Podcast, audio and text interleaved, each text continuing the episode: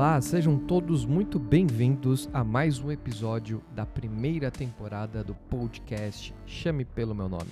Eu sou Tiago Guilardi e tenho hoje o prazer de entrevistar neste episódio um amigo muito especial, o psicólogo Rafael Pinheiro.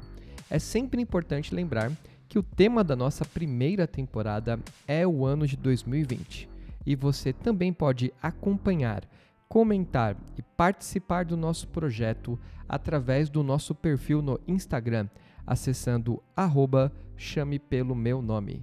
E agora vamos finalmente mergulhar em nosso novo episódio.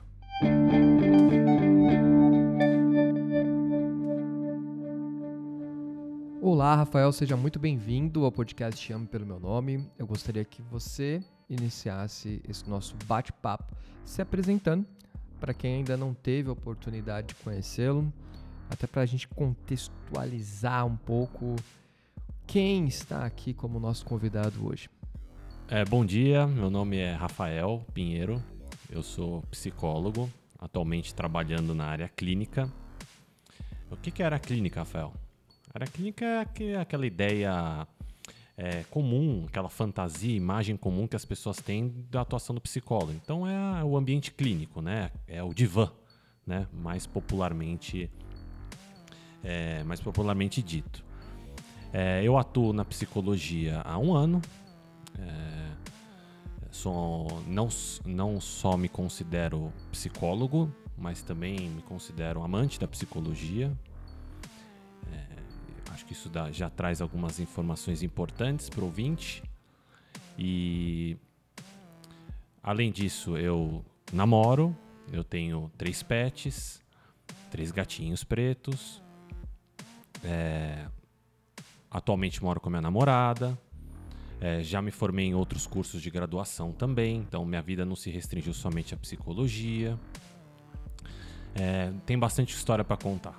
Muito bem, você mora com a sua namorada, você considera isso uma união estável? Aos olhos da lei ou aos meus olhos? Aos seus olhos. Sim, considero, considero.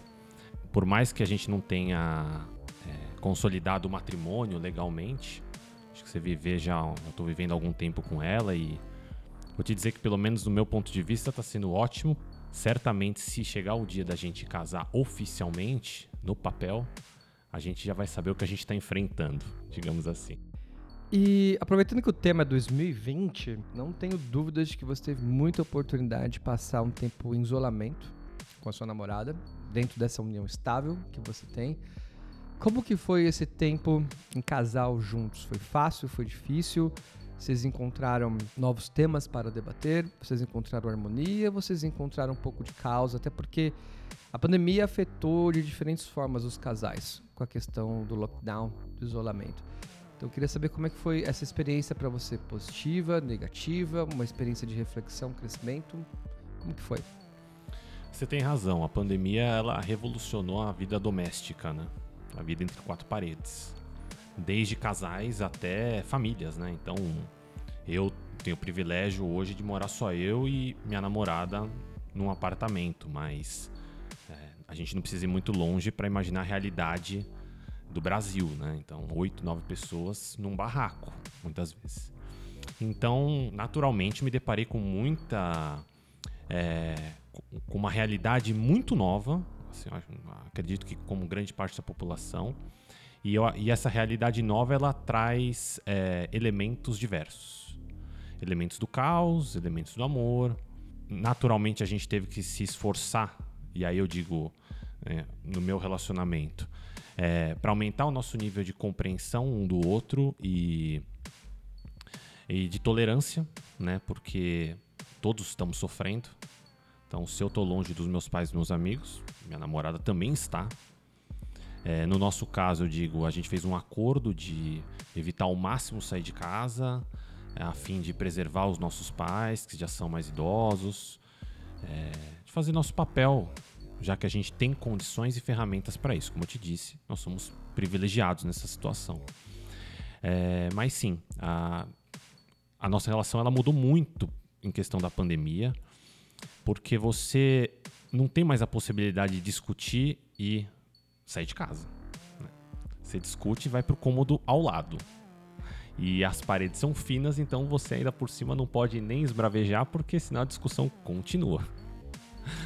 Então, é, acho que nesse sentido a gente conseguiu extrair um produto muito positivo desse isolamento.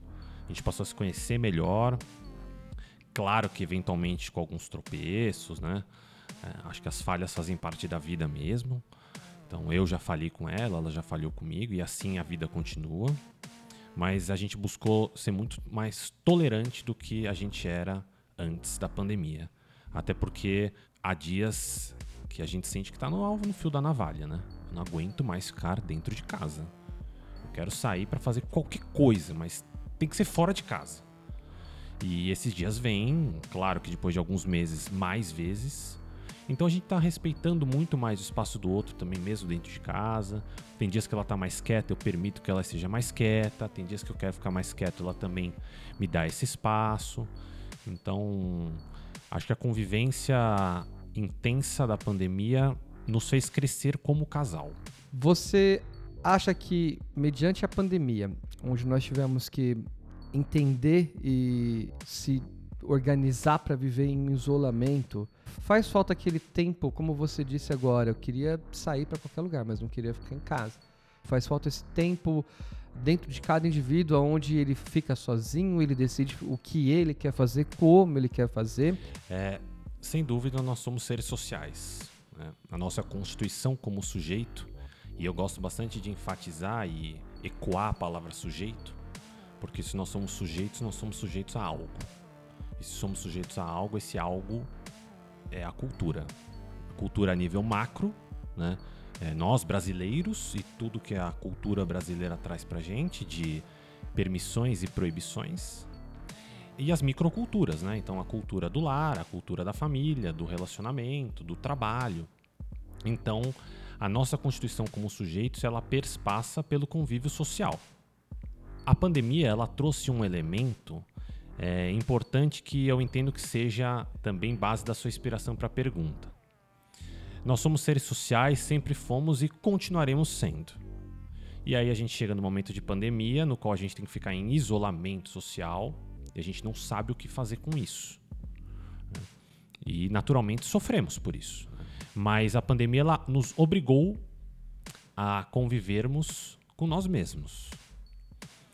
E o convívio com nós mesmos costuma ser um convívio bem difícil. O ambiente clínico, né, como eu disse anteriormente, sou psicólogo clínico.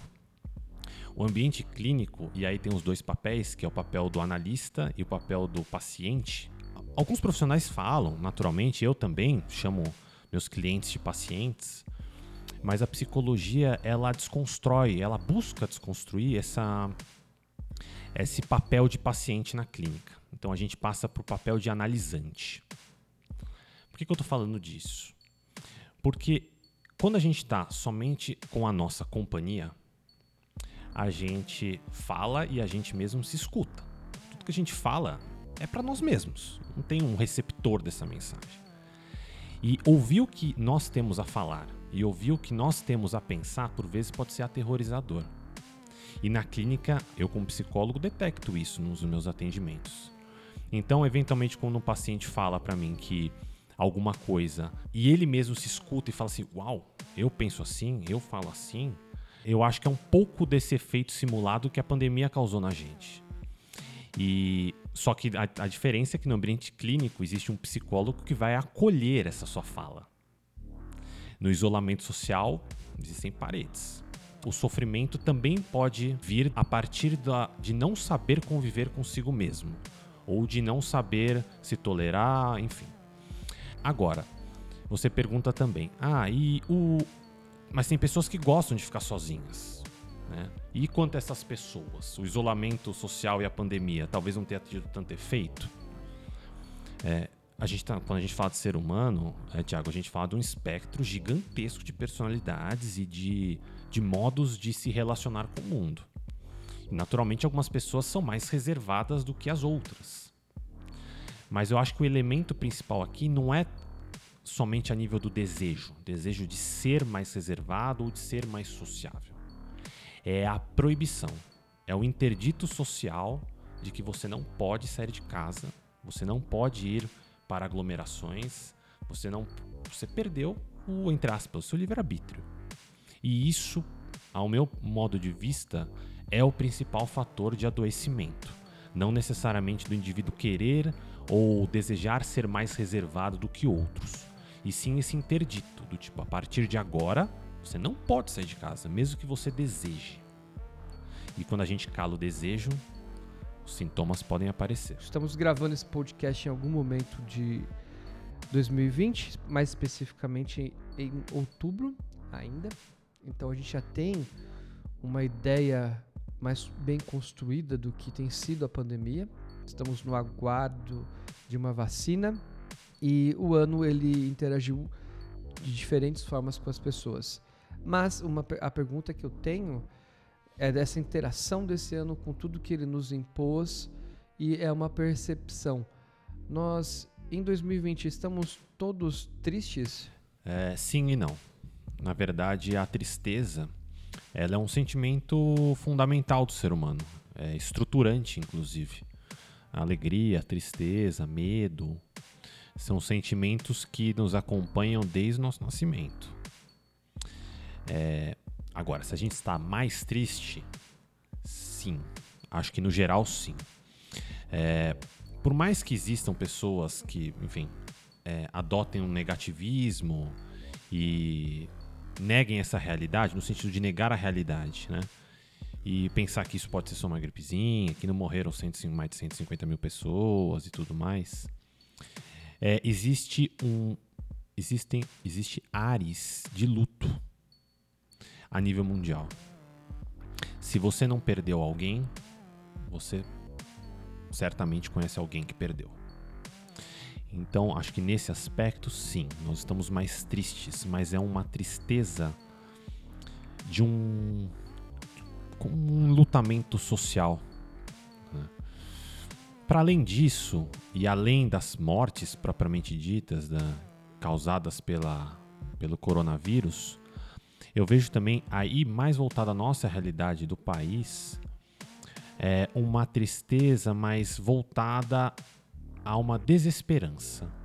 É uma tristeza fruto de uma desesperança que, tá, que é crescente. E que eu vejo que, na minha opinião, tem tudo a ver com o poder público. Então, esse ano nós estamos em ano de eleição. E eu assisti, não sei quanto a você, Thiago, eu assisti algumas vezes o propaganda eleitoral obrigatória. Né? Sublinhamos o obrigatório. É, e, cara, é uma tristeza ver aquilo. Porque são pessoas que talvez estejam. Acho que grande parte talvez tenha boas intenções, mas. Cara, é muito triste saber que provavelmente é, daqui a quatro anos a gente vai estar tá se queixando é, de que nesses quatro anos que se passaram nada foi feito. Então, respondendo a sua pergunta, em termos de pandemia, eu acho que nós estamos mais tristes. Uma tristeza mais enlutada, com características mais de enlutamento. É, e em relação ao nosso momento atual no país, é, só piora a situação, né? Porque além de a gente estar tá perdendo vidas minuto a minuto, é difícil de enxergar um horizonte hoje de, de esperança. É, acho que a vacina ela vai vir como um, um elemento importante para a gente começar a construir esse novo normal. Mas esse novo normal ainda vai carregar muitos vícios do que vinha antes da pandemia. E eu vejo hoje, não, eu vejo hoje a política do Brasil sem muito interesse em se desconstruir a fim de ser de, de promover uma política realmente voltada para a população. Então, a nível Brasil, sim, acho que nós estamos mais tristes. Ah, o isolamento que nós sofremos, ele gerou várias reflexões, né? A gente comentou há pouco das pessoas se sentirem talvez mais é, tristes com a questão do isolamento e a necessidade de você ter um tempo para você. Mas essa reflexão também que a gente realiza quando somos obrigados, né? E temos essa inviabilização de, de sair de casa e de se relacionar, eu acho que é uma oportunidade de, de autorreflexão, de autocrítica. Você, pessoalmente falando, você teve esse momento de, de autocrítica, o que é complicado, porque na sua profissão, eu não sei se você corre o risco de o tempo inteiro estar se autoanalisando. Né? E nesse momento de isolamento, ainda mais. Né? E a minha pergunta para você é: primeiro, você sofre, você faz a autoanálise constantemente, independente da pandemia. Né? A pandemia te obrigou a fazer uma diferente autoanálise e você, durante a pandemia, fazendo essa reflexão sobre você, você se descobriu se amando mais ou se amando menos em 2020? É, é legal deixar uma coisa clara para responder essa pergunta. Psicólogo também sofre. Psicólogo também tem problemas. Psicólogo chora. Psicólogo em luta. Que a gente estava falando de, de luta agora há pouco. Então, é, inclusive essa é uma fantasia que as pessoas carregam e já algumas pessoas vieram me perguntar sobre isso. Né? Ah, e um detalhe importante, tá, gente? Psicólogo também faz terapia. Sim, nós não temos a vida resolvida porque a gente se formou em psicologia. Inclusive, se vocês conhecerem algum psicólogo que tem esse discurso de que tá tudo certo, tudo beleza, não precisa de terapia, vou dar uma dica para vocês. Procurem outro. Beleza, gente? Não vamos esquecer disso. É, bom, acho que respondendo a sua pergunta.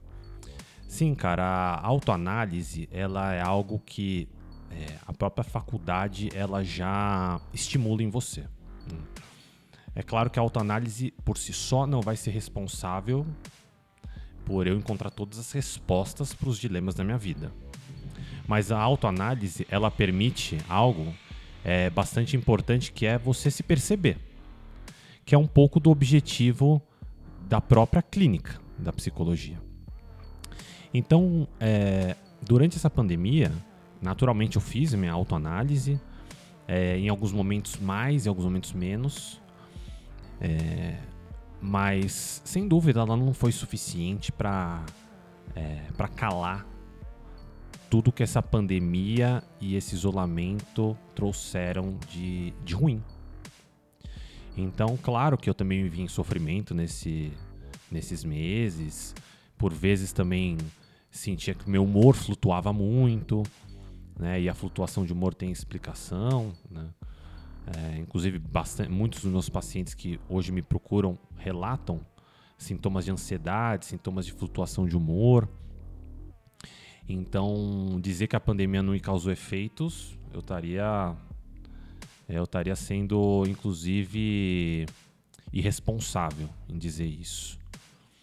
É, agora, o que fazer com isso, né? Acho que essa é a pergunta do milhão, né? Se todo mundo está sofrendo, o que a gente faz com isso? É. A autoanálise é um bom caminho, né? É um bom pontapé. Então, você se observar. Né? Como é que eu estou reagindo? Como é que eu estou tratando as pessoas próximas? Eu comentei anteriormente aqui com você também, Thiago, da questão do, do meu relacionamento. Então, para a gente aprender a ser mais tolerante um com o outro, a gente precisou se observar. É, então, entendo que a autoanálise é um, é um caminho importante. Não resolve sozinha, tá? Acho que a convivência social e a, e a reentrada no novo, no novo normal, de alguma maneira vai, vai dissolver parte desses sintomas causados por esse momento de isolamento. Mas, bom, não preciso dizer que a, o movimento da minha clínica cresceu. Então, não só da minha clínica, certamente outros psicólogos também é, sentiram esse efeito. As pessoas estão sofrendo. E só autoanálise não é o suficiente. Então, esse é o momento de pedir ajuda. É, eu, a, a, o termo solidariedade, é claro que quando você contrata um psicólogo, ele não vai necessariamente te atender de graça, a gente nem. É até antiético fazer isso. Mas a posição de você buscar ajuda com o outro, é, mesmo que seja uma ajuda paga, no caso da psicologia, e esse outro poder promover esse espaço de escuta, esse espaço de não julgamento, esse espaço de acolhimento, esse espaço de elaboração, esse espaço propício para autoanálise, mas uma autoanálise é, acompanhada de um profissional, é, ao meu ponto de vista como psicólogo, foi notável a evolução de muitos pacientes que estavam muito desesperançosos. Acho que a palavra que está regendo muito dos pacientes que estão procurando hoje a clínica é desesperança. Palavra essa que a gente já trabalhou aqui hoje. Então, cara, claro que eu já também senti momentos de desesperança nesse meio tempo. Principalmente quando tinha algum ente próximo doente ou que faleceu, ou mesmo até com as próprias notícias da TV. Agora, cabe a nós decidir, né? Se você vai se confortar com isso, conformar com isso, né? Ou se você vai pedir ajuda, que é algo tão legítimo e honesto consigo mesmo, né? Não vamos esquecer, nós somos seres sociais, a gente precisa pedir ajuda eventualmente. E eu percebo que essas pessoas que hoje buscam por ajuda estão se beneficiando demais, porque é um momento que dá para ser um momento de crescimento, né? Que é uma outra fantasia que é importante da gente desconstruir aqui. Né? A pandemia ela só trouxe destruição, ela trouxe muito mais destruição do que crescimento, fato. Mas o que, que a gente faz com o que a gente tem na mão? É, então eu disse para você, né? A psicologia, por exemplo, e eu digo é, na minha experiência pessoal, cresceu muito.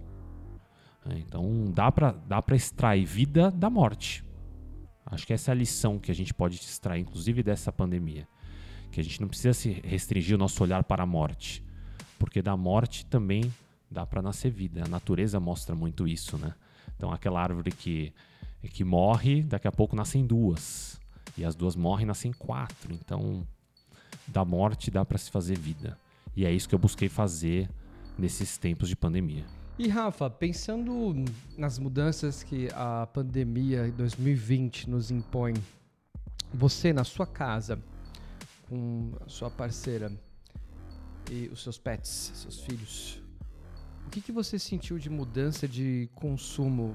Você aumentou o que no relação no seu consumo normal comparado com 2019 e o que, que você diminuiu, por exemplo, hoje? E o consumo a gente pode ser bem abrangente, a gente não precisa pensar não, esses, não necessariamente no consumo de, de compra apenas do, do que nós temos mensalmente dentro da nossa casa, mas o Rafael por si só, ele era uma pessoa é, e a sua companheira também que saía, fazia um consumo nas ruas, serviços, restaurantes, shopping, compras em geral. O consumo ele pode ser expandido assim. O que, que você aumentou e diminuiu durante e, durante e graças à pandemia? É, no começo da pandemia e enfim, não foi bem no começo, né? Vamos ser honestos. Por alguns meses, o que eu percebo que aumentou muito o meu consumo foi de redes sociais e telefone celular. Acho que a gente não precisa ir muito longe para falar por que que mais tempo no celular. Então, não tem, não dá para sair de casa, não dá para fazer as coisas, cara. O celular tá ali. Então eu percebi que nos primeiros meses é, o meu consumo de internet aumentou demais. Né? Então, desde a, do Instagram e você é, rolando o feed para baixo e tipo com qual objetivo, né?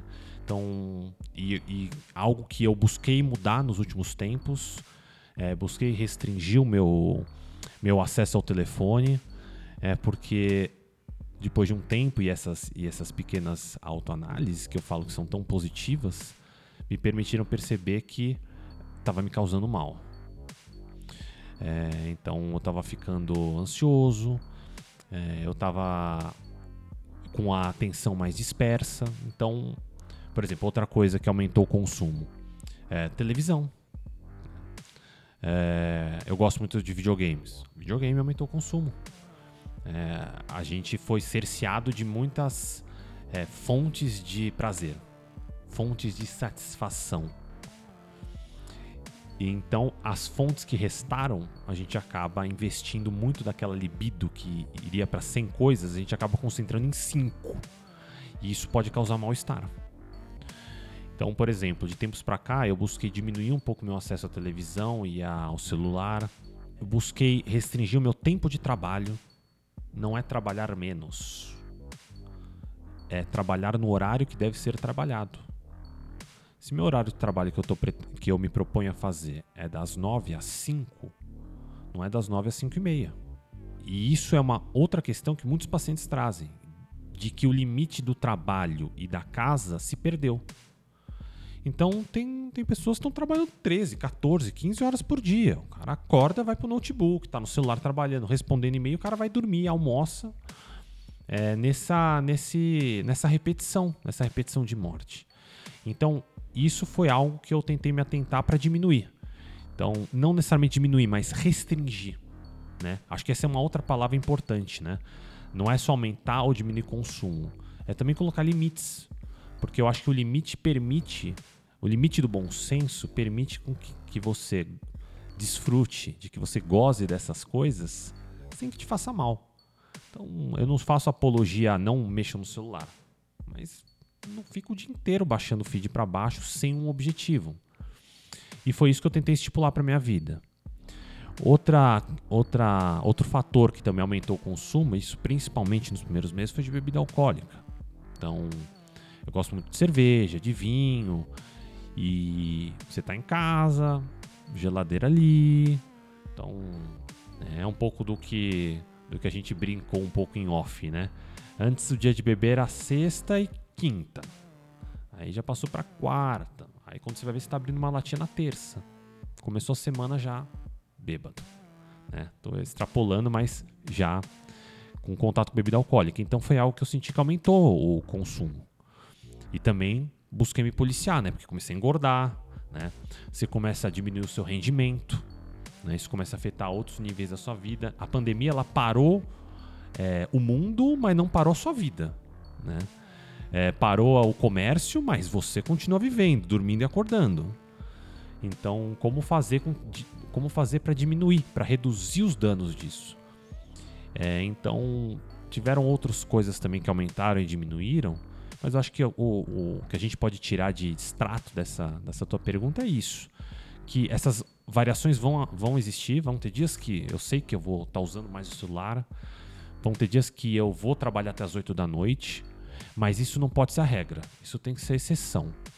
O consumo é, saudável é, é aquele consumo bem distribuído, é aquele consumo que não vai te fazer ficar dependente daquele item, né?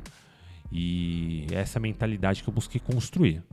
É, não tô sendo infalível, né, cara? Tem dias que a gente, infelizmente, tá mais fraco mesmo. A pandemia foi muito forte. Mas, no geral, tive oscilações de consumo para mais e para menos. E, e, ainda vejo isso acontecendo nos próximos meses de alguma maneira. Perfeito. Não, acho que todos nós sofremos um aumento e diminuição de, de consumos. Também acho que é uma outra reflexão dentro do, de 2020, não só é, aquele momento de autoanalisar-se, mas também de verificar como que fomos afetados no nosso cotidiano de consumo. Eu mesmo também passei por algumas mudanças, passei por alguns deslizes também de excessos de, de consumos dentro de um período que eu também não sei fazer uma, hoje uma clara leitura se era uma frustração, medo ou uma palavra que talvez descreva melhor 2020, a ansiedade. Acho que todos sofremos com ansiedade. E com todas essas mudanças que você pontuou aqui para mim, de mudanças de consumo, né, e também acabam resultando em mudanças de hábito. O que, que o Rafael de 2021 vai ter de diferente do Rafael do ano passado, de 2019, que ele mudou e graças a esse período de pandemia. A pandemia mudou um hábito seu e isso é algo que agora você decidiu adotar, fez todo sentido para você. E é, o Rafael de 2021 vai seguir com esse novo hábito. Teve alguma coisa que você poderia destacar ou não? Você, a partir do momento que a gente tiver uma vacina, o Rafa volta a ser o Rafa de sempre e sem nenhum qualquer impacto. Isso vai ser só um período do tempo, essa questão da pandemia. Houve mudanças de hábito, Rafa, que você vai manter? O Rafa de hoje não é o mesmo Rafa de amanhã. Acho que isso já é, responde parte da sua pergunta. É, eu vou te falar um que eu já tinha isso dentro de mim há algum tempo, mas eu acho que se escancarou, na verdade, essa realidade, essa verdade inconveniente que, ao meu ponto de vista, está relacionada com o consumo. Hoje a felicidade para muita gente E aí eu digo para a maior, parte da população, eu posso dizer com muita tranquilidade, porque a gente vive num sistema capitalismo, capitalista de consumo, é, a felicidade ela foi atrelada ao consumo. E pior, há um consumo material ainda por cima. Né? Então, é, aquela. Não sei se você já ouviu falar, e até os ouvintes, né? Obsolescência programada, né? Então, quer dizer, você compra um telefone hoje, né? Bacanésimo, última geração, mas cara, eu te digo, daqui a cinco anos, provavelmente alguns aplicativos já não vão rodar no seu telefone. Então, algo que eu decidi mudar na minha vida pauta-se é, na minha relação com o consumo. A gente não precisa consumir tanta coisa para ser feliz. Não precisava antes, por que, precisa agora? A gente é bombardeado todo dia para ser, ser consumista, pelos, pela mídia, pela televisão, pela internet. Então você está vendo despretensiosamente uma, uma, uma notícia na internet e vem um anúncio para você consumir algo. Então o consumo parece que ele busca ocupar um lugar mais importante até do que o sujeito. Você não existe se você não consome. E você pode imaginar, Thiago, o mal-estar que isso pode causar nas pessoas. Né? A nível de comparação, por exemplo, fulano tem o telefone que eu não tenho. Todo respeito ao telefone do fulano, cara. Eu prefiro usar meu dinheiro para outras coisas. Ah, mas você vai consumir outras coisas? Aí também não vale, né? Talvez, talvez eu consuma outras coisas, mas não consumir pelo simples gozo de consumir pelo simples prazer de comprar, assinar um cheque. Inclusive, deixa a pergunta: cheques ainda existem? É, de passar um, um cheque numa, num, num, comércio e comprar e consumir e ver mais sapatos no armário. É, eu acho que é o consumo mais sustentável, cara. É o consumo do que você realmente precisa. Tipo, não preciso ter 10 camisas sociais no armário. E essa pandemia ainda por cima acentuou isso. Não? Duas, três camisas sociais já tá bom demais. Por que, que eu vou querer mais? Então, se há algo que eu bus busco, busquei mudar, é, mas que eu já tinha uma, um fio condutor para isso, acho que eu já tinha uma, uma tendência a isso, foi passar a ser um consumidor mais, é, é, mais racional consumir o que eu realmente acho que eu preciso consumir, não o que a sociedade diz que é o melhor para eu consumir. Quem diz o que é melhor para mim sou eu, né? não uma empresa de publicidade. Não, sensacional. Não os algoritmos também. Eu também não sei se check existe, hein? Deve existir, talvez. Para alguns valores altíssimos aí. Qual foi a última vez que você assinou um cheque? Eu acho que foi hum, em 98, para ser honesto com você. Então, aí... Qual foi o dia? eu lembro do meu último cheque, porque foi, foi um cheque eh, representativo, assim, o valor. Foi aquele alto. cheque borracha? Foi. Que coi e foi embora? É. Ninguém viu a cor do dinheiro? Não, não, na época havia fundos. E, cara, é fascinante, né? A, a, evolução das coisas, porque até pouco tempo atrás, por 20 anos, eu acho que não é nada a gente tinha um cenário que se desfez, basicamente, com, com a evolução tecnológica. E eu fico imaginando os próximos 20 anos, assim, tipo, é, eu, eu, sou muito empolgado com, essa, com esses saltos de, de, evolução. E eu fico também um pouco preocupado com a forma que é, nós somos guiados no meio dessa evolução, porque eu não eu desconheço quase 40 anos qualquer outro momento, eu converso isso também com pessoas mais velhas, com meus familiares, próximos aonde a gente teve um bombardeamento tão forte para consumo. Assim, obviamente os canais de comunicação aumentaram muito, né? Até um tempo atrás a gente não havia internet, não havia é, esse outdoor na sua mão chamado celular e não havia essa inteligência do algoritmo que entende o seu desejo isso é fascinante e assustador. A máquina conseguir interpretar o seu desejo ou te viciar né, no, no, ato do consumo.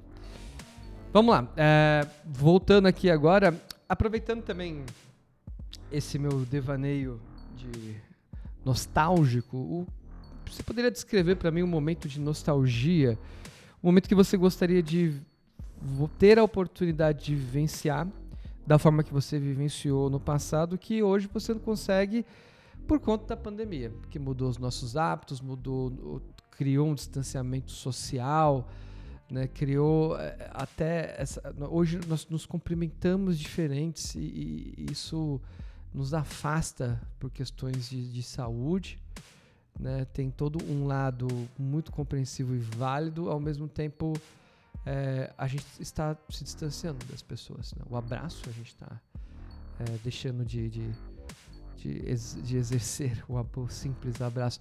Tem alguma coisa que você gostaria de fazer em 2020 que você deixou de fazer por conta da pandemia? Alguma que você gostaria muito de repetir esse ano? Para mim, ano sem festa junina é ano jogado fora. Joga fora. É, cara, acho que você, a sua pergunta já respondeu parte da minha do que eu, parte do que eu penso. Eu sinto que o que eu mais, o que mais me faz falta é realmente o contato humano. Tá? É, não à toa eu escolhi a profissão de psicólogo, né? Então eu não, eu não tô atendendo robôs ali, né? Eu não tenho respostas prontas, muito menos algoritmos mas a gente tem bastante teoria e bastante estudo por trás. Mas eu, eu vejo que o contato humano foi algo que. Isso sim eu posso dizer que foi algo que me abalou. Né? Uma da, um dos fatores que me abalaram nesses, nesses meses foi a, esse distanciamento do tato, do toque. É, muito pela nossa cultura latina, né? de querer abraçar, de querer beijar, enfim. É, às vezes, inclusive, ultrapassando alguns limites, e a gente precisa também pensar nisso, né? É, recadinho para os homens. É, mas eu senti muita falta disso, cara, de poder abraçar sem culpa, sem temor de, de adoecer. Eu ainda eu tenho 30 anos, então não tô numa faixa de risco. Eu vejo sua risada e é, enfim. 40. enfim. É, então, quer dizer, eu não sou a faixa de risco máxima, mas tenho pessoas próximas que são. Então, é, havia comentado com você anteriormente do pacto que eu fiz com a minha namorada da gente buscar se poupar o máximo a fim de não expor essas outras pessoas ao risco, né? Que é um pouco da solidariedade a qual eu acho que faltam para a nossa população hoje. Muitas pessoas estão sendo, tá? Muitas. Eu conheço várias que estão. É, outras a gente não pode julgar, enfim, a necessidade bate na porta. Mas é, busquei ser é, solidário nesse aspecto. Então, naturalmente, acabei abrindo mão do contato, abrindo mão de ver a pessoa. É, nos, nas primeiras semanas de pandemia, as videochamadas vieram com força, né, como um recurso tecnológico fantástico para diminuir distâncias. E eu faço uso das videochamadas nos meus atendimentos psicológicos. Então, essa é uma tecnologia fantástica que tem que ser realmente aprimorada. Mas ainda assim, ela não completa todos os nossos é, todos os vazios causados por esse cenário pandêmico. Então, se é algo que eu gostaria muito de poder fazer no ano que vem, ou o dia seguinte que essa vacina sair e eu estiver vacinado, né? Não quero morrer na praia. É, poder abraçar, poder conviver, cara. Uma aglomeraçãozinha não faz mal a ninguém quando você tá vacinado.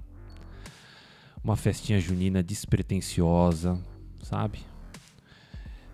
Como eu te falei, Thiago, passar a consumir as coisas que realmente façam sentido e consumir momentos, construir e consumir momentos com as pessoas que a gente gosta, pelo menos aí é a minha opinião, é algo que para mim passou a não ter mais valor, tão grande que é.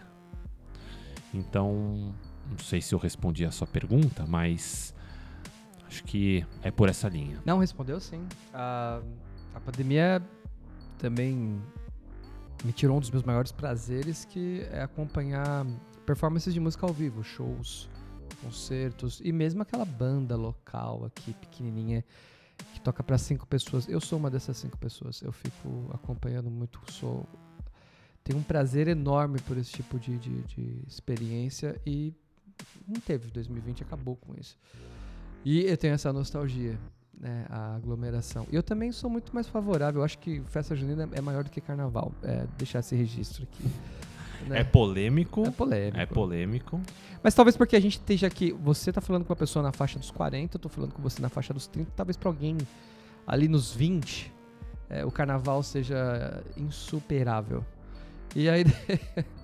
eu não sei para onde a idade vai nos levar, o tipo de reflexão que a gente vai ter no futuro, mas eu tenho a impressão que mais velho eu vou começar a apreciar o ano novo, porque acabou esse ano, graças a Deus. Vem ao próximo. Não, melhor ano novo que apreciar bailinho, né, cara? Porque daí.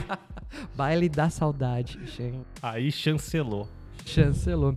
Mas olha que coisa engraçada, a gente tá aqui rindo, mas eu queria, na verdade, pegar e levar um, um outro direcionamento essa conversa e fazer um exercício né, com você para tentar desenvolver um cenário futuro, mas o pior cenário futuro que você consegue imaginar assim a humanidade caminhando, não uma coisa específica para o Rafael, mas nós como uma comunidade global, né? O, o, a gente pode até nomear isso como o apocalipse. Como que seria o apocalipse de Rafael Pinheiro? A partir desse exato momento que o mundo se encontra, que é outubro de 2020, no meio de uma pandemia global, é, o que seria o pior que poderia nos acontecer assim nesse nesse exercício bem negativista mesmo? É a intenção trabalhar com essa visão. O que seria o pior futuro possível para a humanidade na, na visão de Rafael Pinheiro? Eu vou ser muito honesto contigo. Eu acho que a gente já abrir o livro do Apocalipse. Tá? É, não estou querendo puxar para religião, tá? É mais um exercício metafórico. Mas eu, eu, na minha opinião, acho que a gente já abriu o, o livro do Apocalipse. Tá? É, calma, gente. Não precisa estocar alimento, tá? Não precisa se refugiar no topo de montanha. Por mais que eu já tenha alguns planos engavetados, tá? Mas esses são os meus planos, não os de vocês. Mas, então, como eu estava dizendo, né? Desse livro do Apocalipse que já está aberto. É, eu vou me fundamentar em dois, em duas frentes para explicar isso que eu quero dizer. Acho que a primeira tem a ver com as fake news. É, eu vejo é, as fake news e essa esse vírus que aparentemente não tem vacina, tá, gente? Não tem uma data para acabar as fake news. Elas evoluem. E eu vejo o futuro, esse futuro que a gente já está no presente de notícias falsas, podendo ser o grande estopim, e já está sendo para algumas sociedades, o estopim para revoluções, para guerras, para desentendimentos, para intolerância. É, você há de concordar comigo, Thiago, que talvez nos seus 40 anos de vida e nos meus 30, é, eu não me lembro de ter deparado com um momento de tanta polaridade como a gente está vivendo agora e que já ultrapassa o âmbito da política. Né? Quer dizer, a gente está rompendo laços sociais importantes porque as opiniões políticas não nos permitem chegar a um denominador comum sinceramente, eu acho isso surreal. Vejo que o ser humano está perdendo a capacidade de dialogar a fim de achar as melhores respostas e não as respostas que lhe apetecem. E hoje eu percebo nas discussões de política que cada um está tentando defender o seu. Por isso que essa é uma, da, é uma das ilustrações que eu faço dessa abertura do livro do Apocalipse. Né? Então, é o futuro das fake news. É o presente das fake news. O livro já está aberto. Outro fator que, até para não me estender muito na resposta, que eu entendo que seja o pior futuro possível e que também já está já há algum tempo é, ocorrendo é esse futuro e esse presente das desigualdades sociais. Então, cada vez mais, menos pessoas enriquecem e cada vez mais pessoas empobrecem. Para onde isso está levando a gente? Quer dizer, 50% de todo o PIB do mundo está na mão de meia dúzia de pessoas e do outro lado da moeda, é, na frente da janela da minha casa, cada dia que passa tem um morador de rua novo. Cara, cada dia que passa não cabe mais morador embaixo do pontilhão em frente à minha casa. Então, é, esse futuro, cara, das desigualdades e dos ricos se tornarem mais ricos, os pobres cada vez empobrecendo mais, vai criar por si só um paraíso para essas pessoas que conseguiram se destacar, conseguiram enriquecer é, às custas do seu trabalho, às custas dos outros, mas conseguiram enriquecer. E do outro lado, uma população desesperançosa, que é uma palavra que está se repetindo aqui hoje, que não vê saída é, e, que, e que tem um mercado na sua frente que cada vez exige maior especialização e essa população não tem o um mínimo para competir. Então, isso me assusta bastante, vou ser bem honesto contigo, cara. Tanto o tema das fake news quanto da desigualdade social e da disparidade social são temas que me assustam muito, me tiram um pouco do meu sono, cara, porque não é possível a gente sair de casa andando de carro blindado, sem julgamentos para quem tem, tá, gente? A gente vive num país violento. É, gastar 200, 300 reais numa refeição por pessoa, também, pessoal, sem julgamentos. Pessoas, pessoas têm dinheiro, trabalho. Mas ao mesmo tempo existem pessoas que, cara, não têm o básico para sobreviver. E essas pessoas estão na porta das nossas casas. Não é que é uma realidade, o cara tá em outro continente, então, cara, tá muito longe, não vou pensar nisso. Sabe? Que já tá errado. Mas já tá na nossa vista.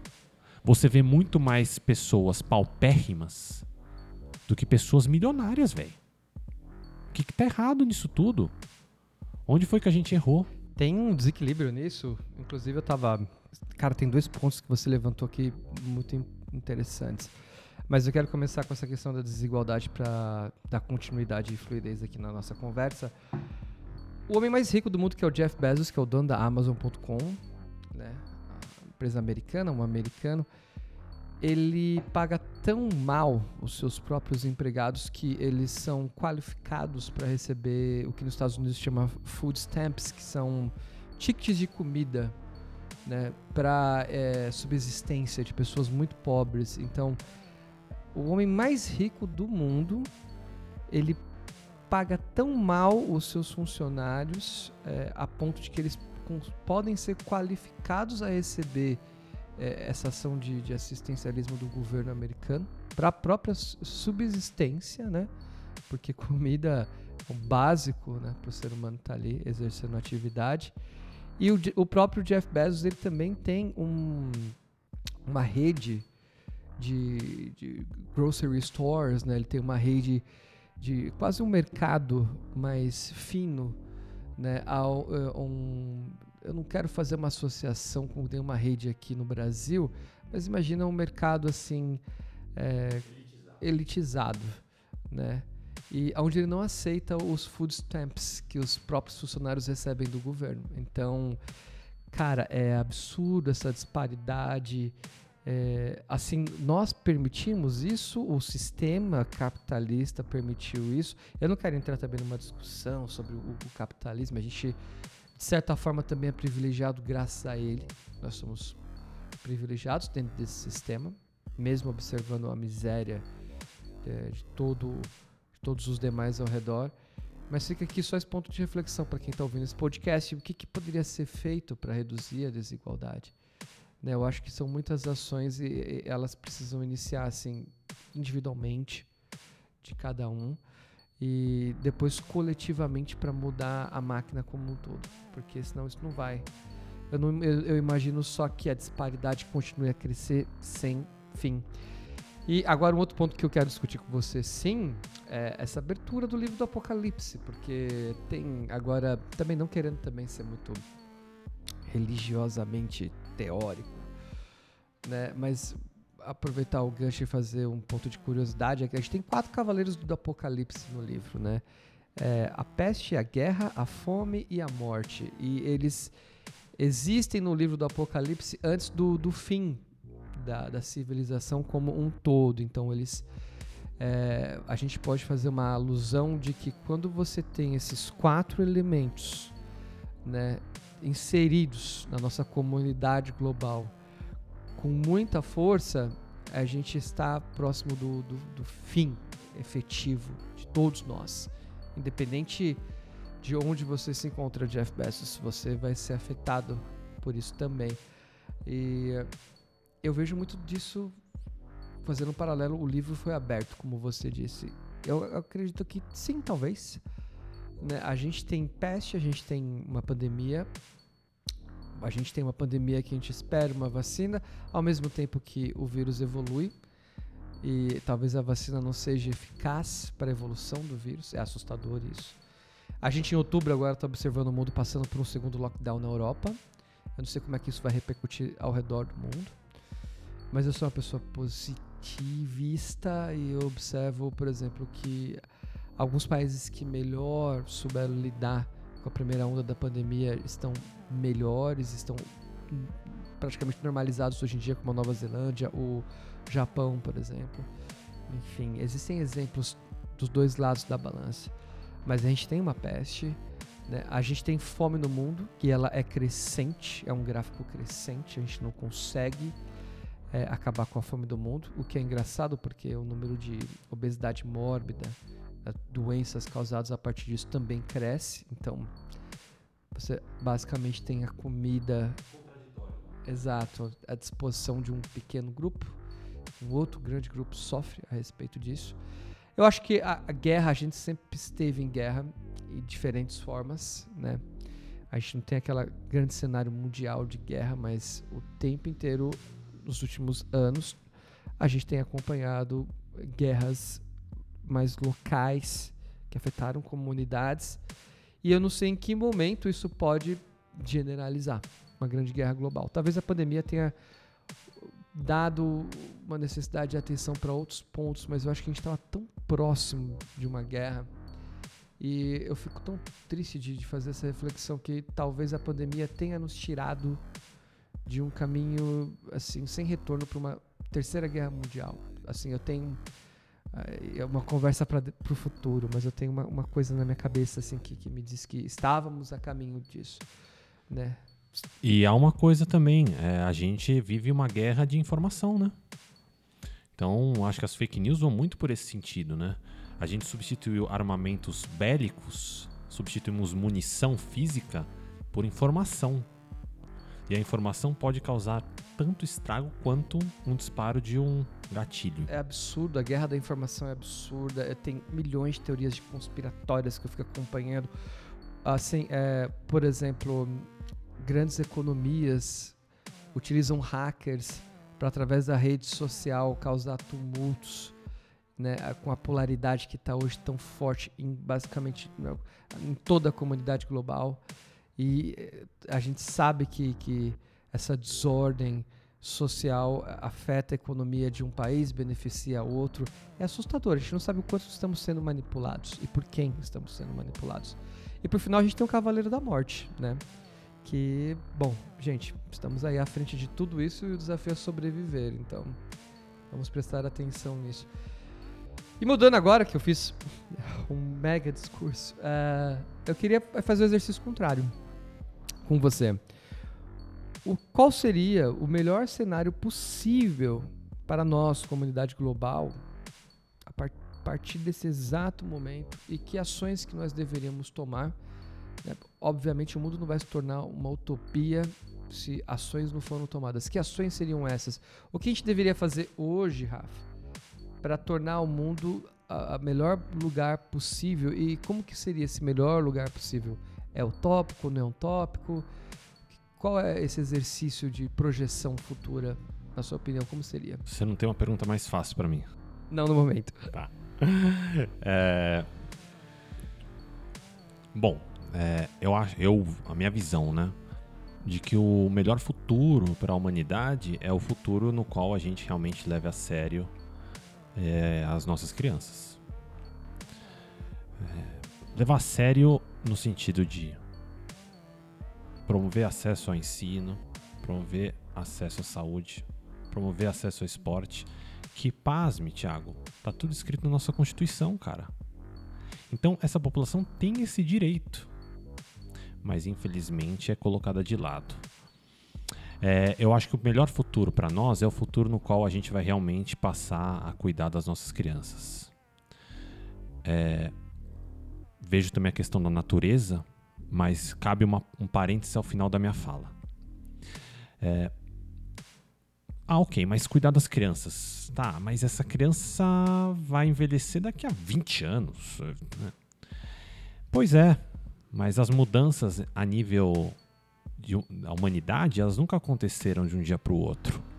Você pega, por exemplo, o exemplo da Índia, que passou a investir maciçamente em estudo, em ciência e hoje exporta, é o país maior exportação de cientistas para os Estados Unidos, que é uma coisa impressionante. E que, que era a Índia 40 anos atrás? China. A China era um país rural que estava abaixo do Brasil em níveis de desenvolvimento. A gente está falando de um salto de 30 anos, gente. Esses 30 anos não é nada. Né? E para se tornar a segunda maior economia do mundo e, quiçá, a primeira maior economia do mundo, porque. Né? Convenhamos, né? Sim, claro. Ela se tornou não só a gente sabe o custo disso para um país como a China, de se tornar é, o chão de fábrica do mundo. Né? Existe um custo que o país paga por isso, mas é um país que consegue é, se destacar, crescer e está buscando a melhoria da qualidade de vida para os seus cidadãos é, dentro de um sistema uh, melhor, é, sustentável, né? Eu, eu, fico impressionado com isso. Obviamente, a China não é um paraíso para ninguém, para morar na China, talvez só para os privilegiados, obviamente. Mas a gente está falando de uma população de um bilhão de pessoas, segunda maior economia do mundo. Sabe, é, é um desafio assim. E 30 anos. 30 anos. É impensável. Para mim é impensável o que aconteceu com a China. E, mas é uma questão de investimento. É você de fato olhar para o futuro. E você que está falando das crianças, as crianças são o futuro. É, todas as fichas para um futuro melhor deveriam ser colocadas nas crianças, na sua visão? Não tem nada que nós, nossa geração, tenha que fazer right now? É, vou falar primeiro das crianças e da nossa geração. É, quando eu falo em investir nas crianças, né, e cumprir com o que deve ser cumprido, que é a Constituição, né, e até mesmo o ECA, o Estatuto da Criança e do Adolescente, que dá um lugar de, de, de palavra e de importância e de representatividade para as crianças e os adolescentes, que até então não tinham, eram menores, incapazes. Né? O que uma criança tem de incapaz, cara? Criança, o que ela mais tem é de capacidade, potência. E a gente não está explorando essa potência. É, eu também cabe um destaque importante quando a gente fala de crianças, quando eu falo de crianças, melhor dizendo, que envolve o desenvolvimento de um pensamento crítico. Eu atendo alguns jovens na clínica e é claro que isso para mim já era uma algo concreto, mas agora escancarou muito, que é como as escolas estão com dificuldade de convencer os seus alunos de que a escola é importante. Cara, isso é louco demais. A escola já não atende mais as crianças. Os professores estão adoecendo. E os anos estão se passando. Escolas de lata no maior, na maior cidade da América Latina. E o pensamento crítico, Rafael? O que, que você quer dizer com isso? Cara, eu sou muito a favor do que do, do, do ensino é, libertário, da, inclusive da metodologia um pouco do que Paulo Freire falava, né? Então, de buscar libertar essas pessoas e não escravizá-las ao conhecimento, de permitir com que aquele conhecimento é adquirido em sala de aula possa ser traduzido para coisas úteis do dia a dia dessa pessoa. E não com que esse aluno fique estudando anos a fio sobre a história do feudalismo, sobre a história da Idade Média, quando tem milhares de questões sociais rolando aqui no país e a gente tá e essa criançada alienada, alienada. Então eu atendo o público, atendo algumas crianças, é, algumas especificamente que falam tipo, cara, por que, que eu vou aprender quem foi fulano da Grécia? É claro que é importante, gente. Não tô falando pra abandonar, abandonem o colégio, não. Mas precisa ter usado essa de toda a potência do colégio para gerar pensamento crítico. E não para ser um ensino depositário de que as crianças estão lá só para copiar o que está escrito na lousa. Isso já não convencia a minha geração e agora não convence mesmo. Tá? Uma geração dinâmica que está vindo, ficar sentada numa cadeira seis horas assistindo aula, não sei se é o melhor caminho. Então, quando eu falo pensar nas crianças, não é só tipo, ah, vamos defender os direitos delas. Isso é obrigação nossa. Mas eu acho um caminho importante é um ensino mais libertário. Não ficar atrelado às correntes de, institui de instituições é, com um ensino baseado num depósito de informações e aí, é, meu querido, escolhe sua profissão aí, vê o que, que você faz para a vida. Não. Essas crianças precisam começar hoje a pensar criticamente o que, que é o nosso mundo. Essas, essas crianças precisam começar hoje a perceber os privilégios que têm e os que não têm. Eu como já disse aqui antes, fui privilegiado de estudar num dos maiores colégios São Paulo, um colégio centenário, super tradicional. E eu não me lembro de um dia que eu tenha trabalhado nesse colégio temas que fossem voltados ao pensamento crítico do que a gente está vivendo nesse momento. Eu acho, desculpa a interrupção, é exatamente isso, a reformulação e adaptação para essa nova geração. Acho que a educação de 60 anos atrás não funciona agora.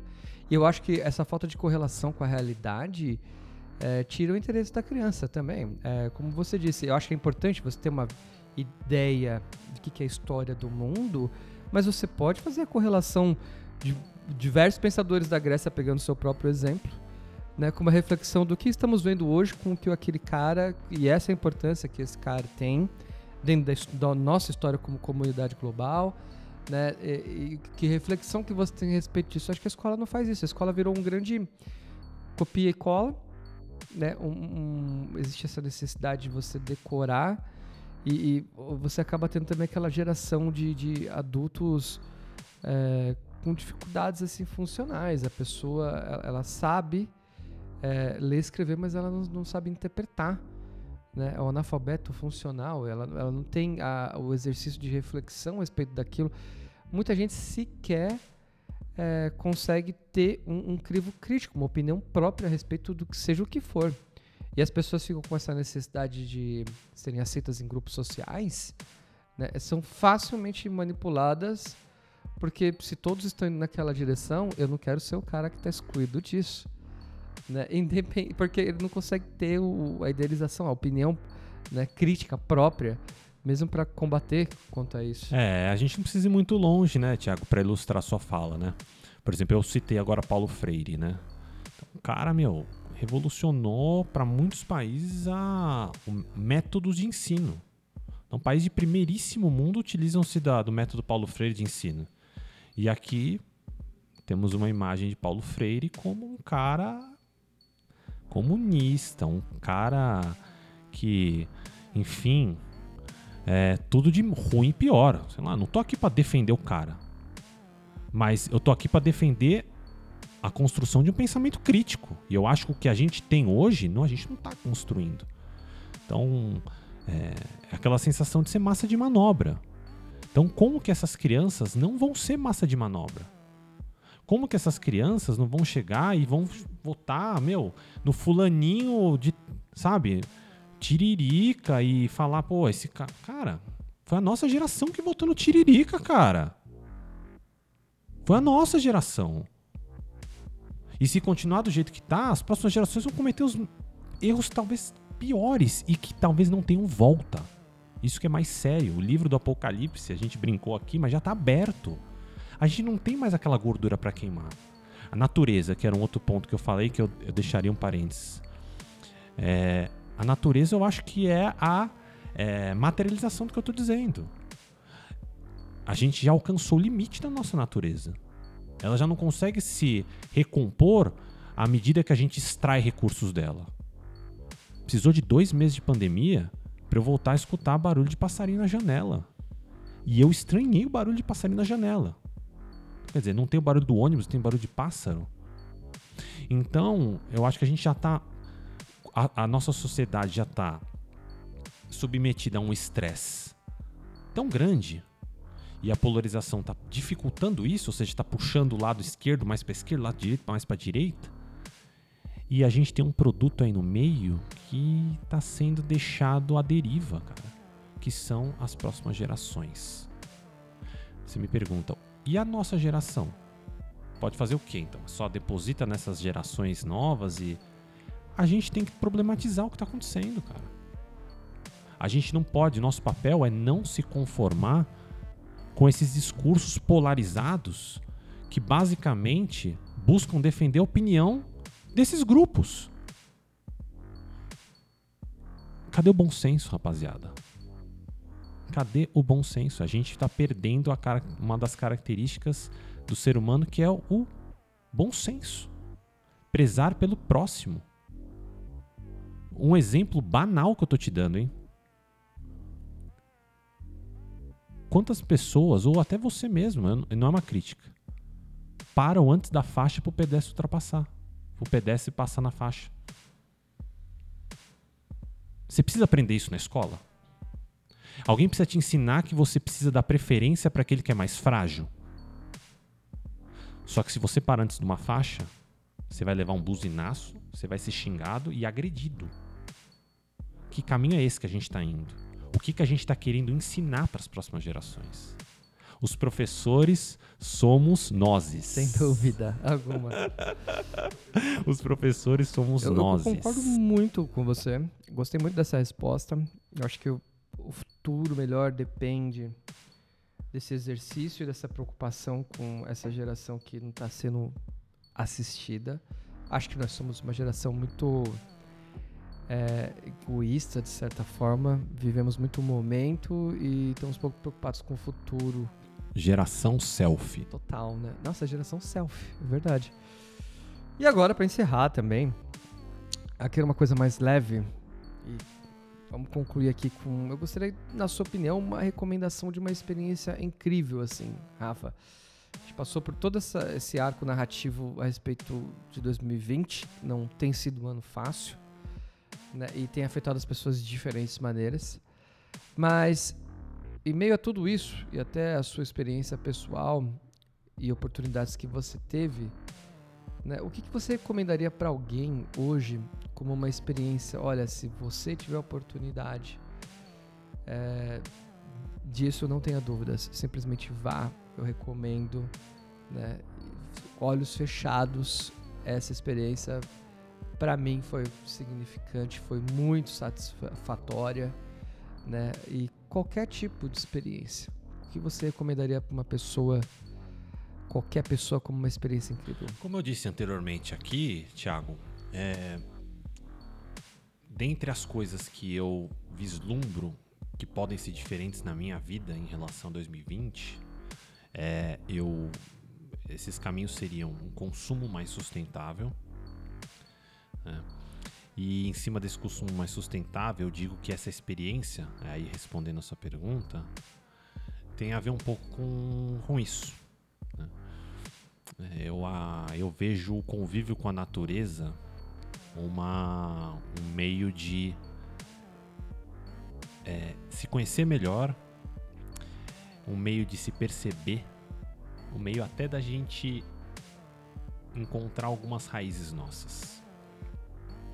Então, ouvindo a sua pergunta, me vieram duas, é, duas situações que eu poderia recomendar aqui tranquilamente. É, eu fiz duas viagens já com minha namorada. Fomos conhecer tanto a Chapada Diamantina como é, a Chapada dos Veadeiros. Chapada Diamantina, para quem não sabe, fica na Bahia. É, e a Chapada dos Veadeiros fica em Goiás. Não vou citar as cidades porque são várias que são territórios bem amplos. E eu recomendo muito essas viagens porque aí eu falo da minha experiência própria, né? Como foi gostoso economizar e não comprar um celular novo e poder gastar fazendo um, um ecoturismo como foi aquele. Você se sente deixando as correntes para trás. E no dia a dia a gente não percebe quantas correntes estão presas a nós correntes invisíveis. E por meio dessa experiência de conviver com a natureza plenamente, de poder o único barulho que você escutava era o barulho do seu passo no cascalho, o barulho do vento na copa das árvores, e muito distante você já ouvia aquele chiado que que apontava para alguma queda d'água que provavelmente você se surpreenderia e diria: Cara, essa cachoeira é, é a mais linda que eu já vi na vida. Não, ela não é. É a próxima que você vai, você vai ver. Então eu recomendo muito esse a oportunidade de viajar. É, acho que quando eu disse desse consumo mais sustentável, que ou seja, não, não é que deixar de consumir, mas consumir com mais inteligência, no meu ponto de vista, é viajar, é conhecer outras culturas, é entrar em contato com a natureza, a, as duas chapadas que eu citei, tanto a dos veadeiros quanto a é, Chapada Diamantina, hoje, infelizmente, é, padecem de incêndios, é, criminosos ou não, mas que acabam sendo um desrespeito gigantesco com o nosso maior patrimônio. Inclusive, é, não sei se os ouvintes se lembram, né? Mas a gente tem bastante verde na nossa bandeira, mas não tanto mais no nosso território o que é uma triste, uma, uma triste realidade.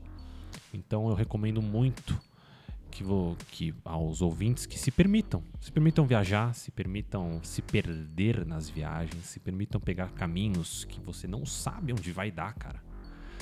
Porque a graça da vida é você poder se surpreender e a natureza é campeã nesse aspecto. Ela sempre vai se surpreender e, cara, a maioria esmagadora das vezes vai te surpreender positivamente. Dificilmente a natureza nos deixa triste. Né? Pelo contrário, ela, ela, ela nos permite nos reencontrarmos. Então vamos consumir menos eletrônicos, pessoal?